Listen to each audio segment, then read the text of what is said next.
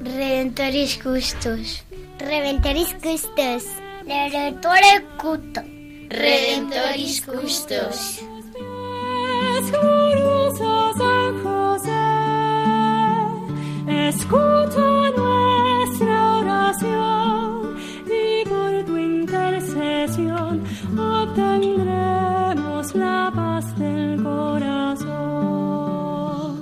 Comienza Redemptoris Custos, dirigido por el Padre Leocadio Posada. En Nazaret, glorioso San José, cuidaste al niño Jesús, pues por tu gran virtud fuiste digno custodio de la luz. Del Evangelio según San Mateo. José, hijo de David, no temas recibir a María, tu esposa, pues lo concebido en ella es obra del Espíritu Santo. Dará a luz un hijo, y le pondrás por nombre Jesús, porque él salvará a su pueblo de sus pecados.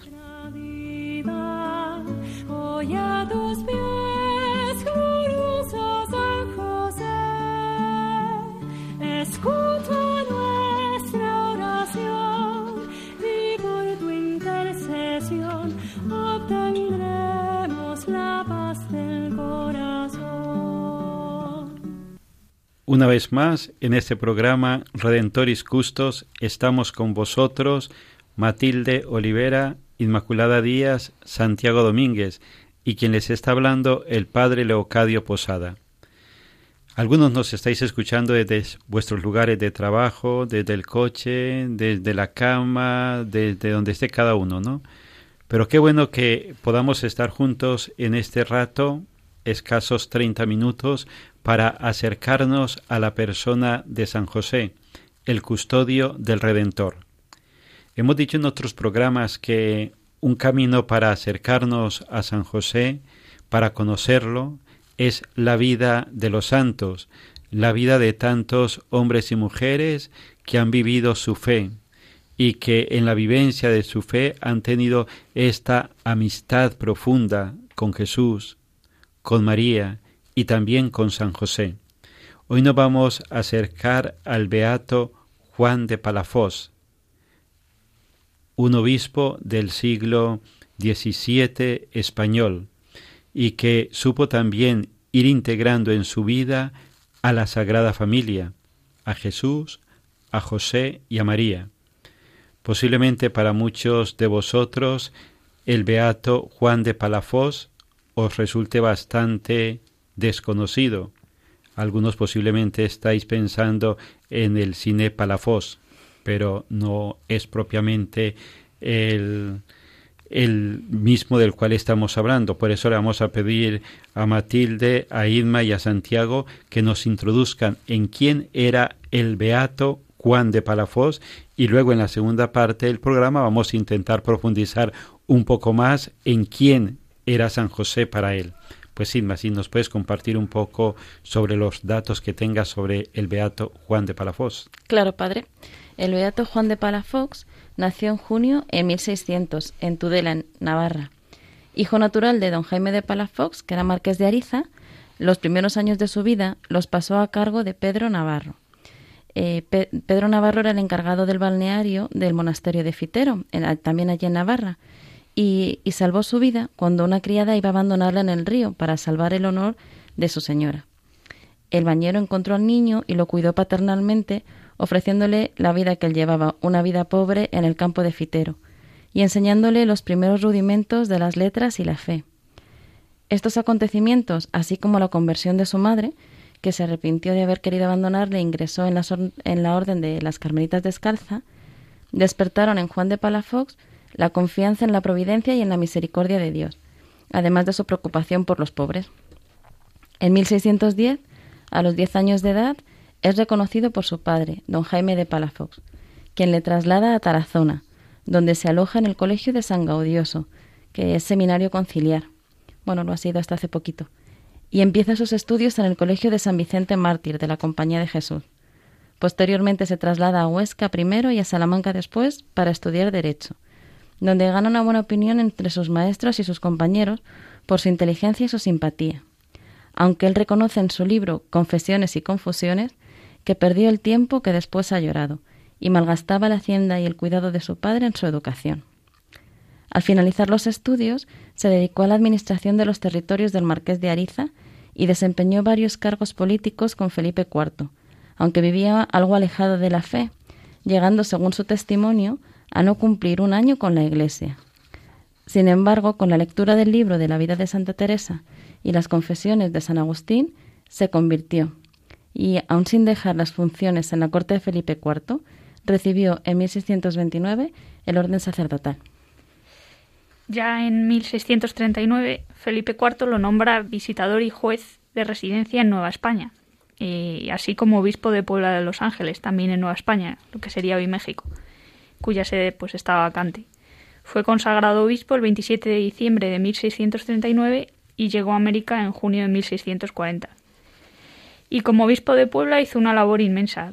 Visitó de arriba abajo toda la diócesis, hizo reformas en el clero y los conventos, eh, cuidó de que se cumpliera bien la liturgia siguiendo siempre las prescripciones del concilio de Trento.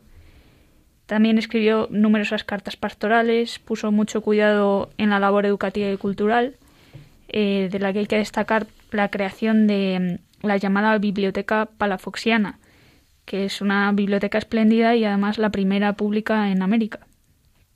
Promovió la construcción de numerosos templos, retablos, también la Catedral de Puebla, que la consagró él mismo en 1649. Y muy importante también eh, destacar el empeño que puso en defender los derechos de los indios, entre los que estaba también la prohibición de emplear cualquier método para su conversión que no fuera el de la persuasión. También tuvo una etapa difícil, de incomprensión e incluso persecución, que fue provocada por sus desavenencias pues, con algunas órdenes religiosas, especialmente los jesuitas, porque se negaban a pagar los diezmos necesarios para el sostenimiento del clero diocesano y a presentar las licencias episcopales para predicar y confesar. Mm, ocupó también por unos meses el cargo de virrey eh, y en, en, 1642 y presidente, fue también presidente de la Real Audiencia, gobernador y capitán general de Nueva España y en 1643 fue nombrado también arzobispo de México pero renunció para, para poder quedarse en Puebla. Y bueno, en la corte su imagen se vio dañada por las opiniones de sus detractores y Felipe IV pues acaba cediendo, ordena su vuelta a la península y llega a España en 1649. Los últimos diez años de su vida los pasó desterrado en su patria, como señala su biógrafa Sor Cristina de Arteaga. Los cuatro primeros en Madrid, en la corte, sin poder reincorporarse a su querida diócesis de Nueva España, mi primera esposa, como él la llamaba. Por lo menos tuvo el consuelo de tratar a sus familiares, en especial sus queridos sobrinos, a los que contribuyó a formar humana y espiritualmente, como por ejemplo a Jaime de Palafox y Cardona, que llegaría a ser arzobispo de Sevilla, y a Josefa de Palafox, que profesó en las Capuchinas de Zaragoza y que luego fue fundadora y abadesa del monasterio de Santa Rosalía de Sevilla. Al cuarto año de su regreso se le confirió el antiguo y humilde obispado de Burgo de Osma, que, tras orarlo mucho, acabaría aceptando. En su nueva sede, su esposa, como gustaba llamar don Juan, se entregó a una labor pastoral de hondo calado y a continuar con su producción escrita de obras de religión y de piedad para instrucción del pueblo y el clero, para lo cual se servía de varios secretarios, a los que era capaz de dictar a la vez diversos escritos. A los 69 años moriría este humilde e inteligentísimo obispo, con un espíritu de pobreza y de confianza en Dios que se asemeja al del patriarca San José, como han destacado varios autores.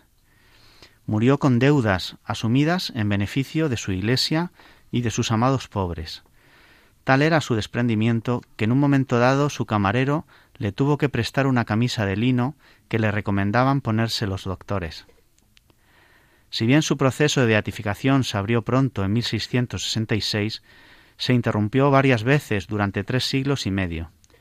Por fin, apagadas las rencillas, el Papa Benedicto XVI lo declaró beato y fijó como día de su fiesta el 6 de octubre.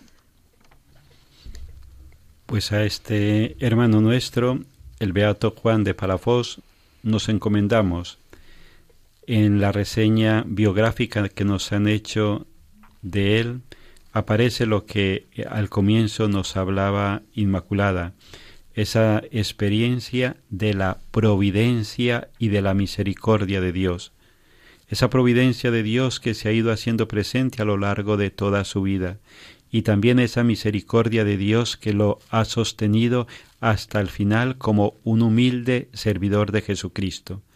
Pues vamos a dar paso ahora a un momento de reflexión y oración uniéndonos a esta canción de San José y que de la mano y la protección del beato Juan de Palafós nos podamos también nosotros introducir en esa experiencia de la vida, experiencia de providencia, ese reconocer al Dios providente en nuestras vidas y al Dios que es rico en misericordia y que entre todos los entramados de la vida nos va acompañando con su ternura y misericordia. Ti, José, patriarca y artesano, que habitas pobre y escondida casa, con voz alegre y corazón humilde, nuestra voz canta.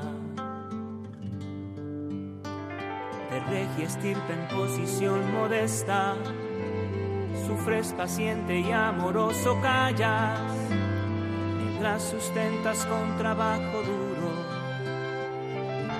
dos vidas santas. Y artesano y padre de familia, que con tu ejemplo a todos nos enseñas a trabajar honrada y santamente, y santamente vivir la vida. Por este Santo Trinidad Santísima, concédenos llegar al cielo santo, y nuestra gratitud te mostraremos eternamente con nuestro canto.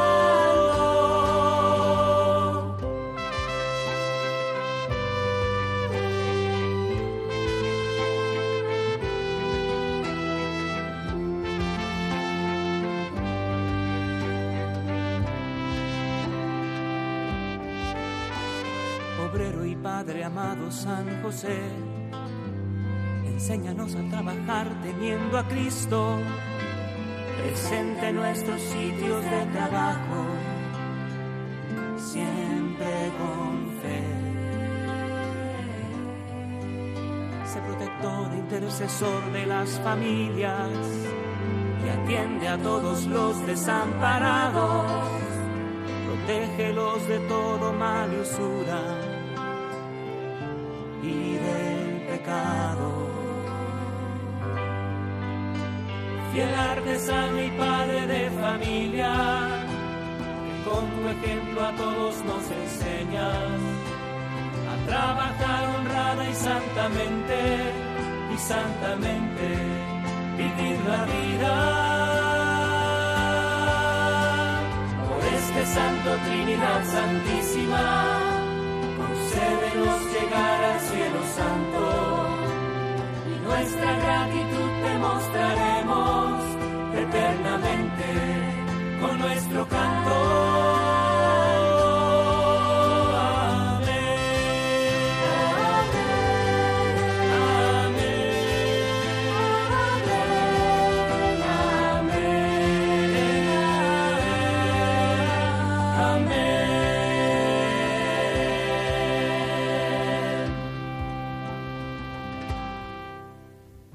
Continuamos en este programa Redentoris Custos, el custodio del Redentor. Estamos con vosotros Santiago Domínguez, Inmaculada Díaz, Matilde Olivera y quien les está hablando el Padre Leocadio Posada. Estamos compartiendo con todos vosotros en este programa sobre la vida del beato Juan de Palafós, obispo español del siglo XVII, un hombre de Dios, un hombre que se ha abandonado en la providencia del Señor, que se ha ido sintiendo acompañado, amado y guiado por Él a lo largo de toda su vida, y que Dios ha encontrado en Él un humilde servidor que siempre ha estado dispuesto a decirle sí, hágase tu voluntad. En la vida del beato Juan de Palafós está la persona de San José. Vamos ahora en esta segunda parte del programa a acercarnos a esa experiencia que él tiene, cómo ha ido integrando en su vida a San José, luego cómo lo ha ido viviendo en el día a día. Matilde, si nos empiezas tú a compartir un poco sobre la experiencia del beato Juan de Palafos y San José. Pues eh, realmente como hemos estado viendo, es un hombre que tiene una vida apasionante. Era un personaje político, llegó a tener un inmenso poder e influencia, pero al mismo tiempo era un hombre de una profunda espiritualidad y recibió su consagración episcopal, según sus propias palabras, con vivos sentimientos de aquello que recibía. leyendo su vida, a mí me llama la atención cómo la obediencia y la humildad son rasgos que le caracterizan. Cuando lo nombran obispo, su primera reacción es rechazar, y sin embargo recibe el consejo de sus directores espirituales y acaba aceptando. Como acepta también la persecución que sufre por parte de los miembros de la compañía y esas desavenencias que tuvo con ello, y, también acepta pues su, vuelta a España, que tanto le dolió porque amaba mucho su diócesis de Puebla. También es de señalar ese espíritu de pobreza que hemos comentado antes y de confianza en Dios, y que se endeudó con tal de dar para todos los miembros de su diócesis. Todo lo que hemos mencionado de la construcción de iglesias, de la catedral, la biblioteca, él, es, él estaba siempre eh, al servicio de su diócesis, empleaba los fondos de que disponía en beneficio de sus fieles. Y pienso que esa obediencia, esa humildad, ese espíritu de pobreza y esa confianza en Dios son rasgos que son muy propios de San José y que, el beato Juan de Palafox pues eh, incorporó en su vida de cristiano. Así es, Mati.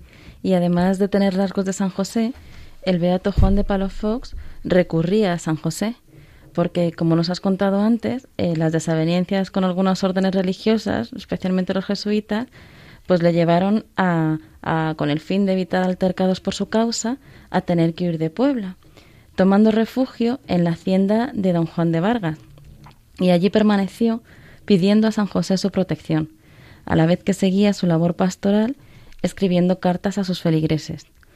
Años después, en 1762, para recordar eh, la huida del Beato y esta especial protección de San José, se construyó en el sitio donde había estado escondido una iglesia eh, dedicada a San José, pasando posteriormente a darle nombre al pueblo, San José de Chiapas, en recuerdo de la protección que este, que este santo tuvo con, con don Juan de Palafox.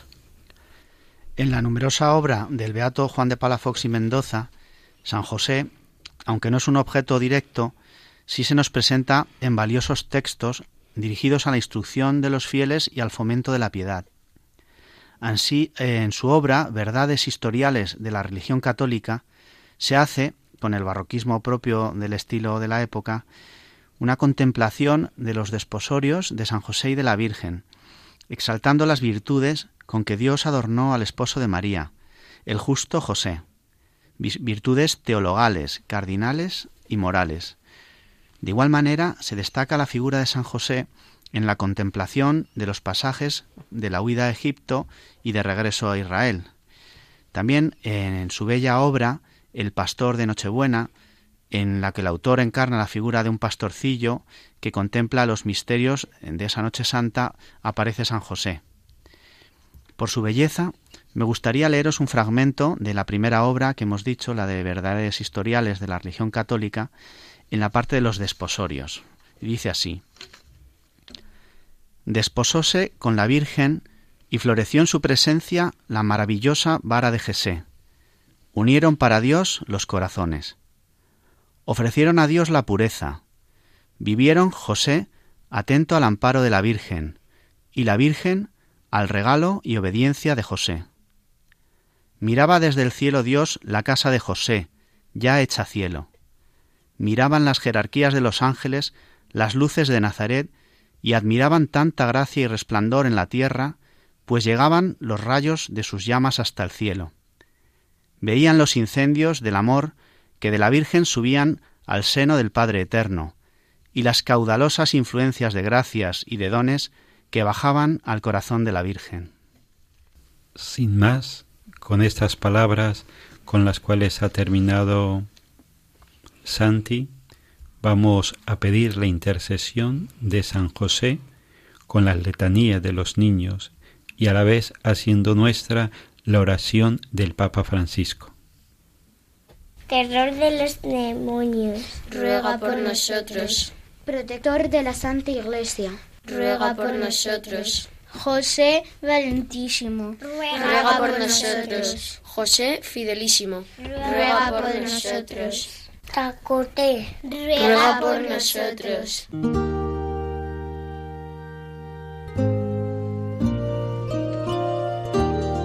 Salve, custodio del Redentor y esposo de la Virgen María. A ti Dios confió a su Hijo. En ti María depositó su confianza. Contigo Cristo se forjó como hombre. Oh bienaventurado José, muéstrate, Padre, también a nosotros, y guíanos en el camino de la vida. Concédenos gracia, misericordia y valentía, y defiéndenos de todo mal. Amén.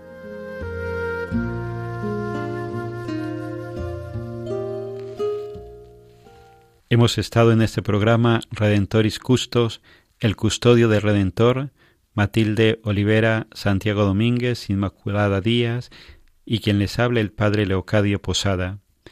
Hemos hecho un intento de acercarnos a la vida del beato Juan de Palafós, un hombre de profunda fe, un hombre de una profunda experiencia de Dios, que luego, como nos decían, fue traducida en esa obediencia y en esa humildad tan parecida a la que vivió San José.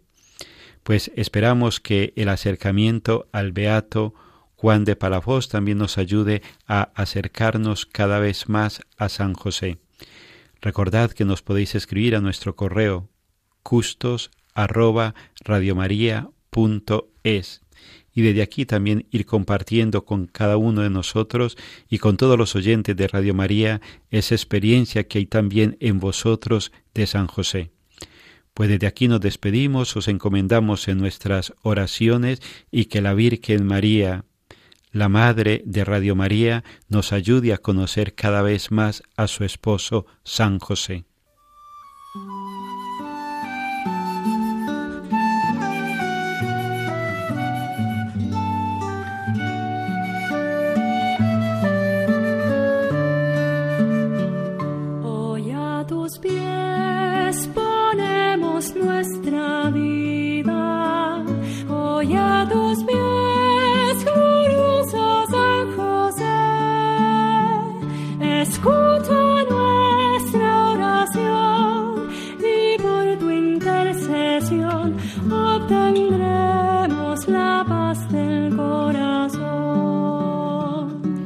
Finaliza en Radio María Redemptoris Custos con el Padre Leocadio Posada. En Nazaret, glorioso San José, cuidaste al niño Jesús, pues por tu gran virtud fuiste digno custodio de la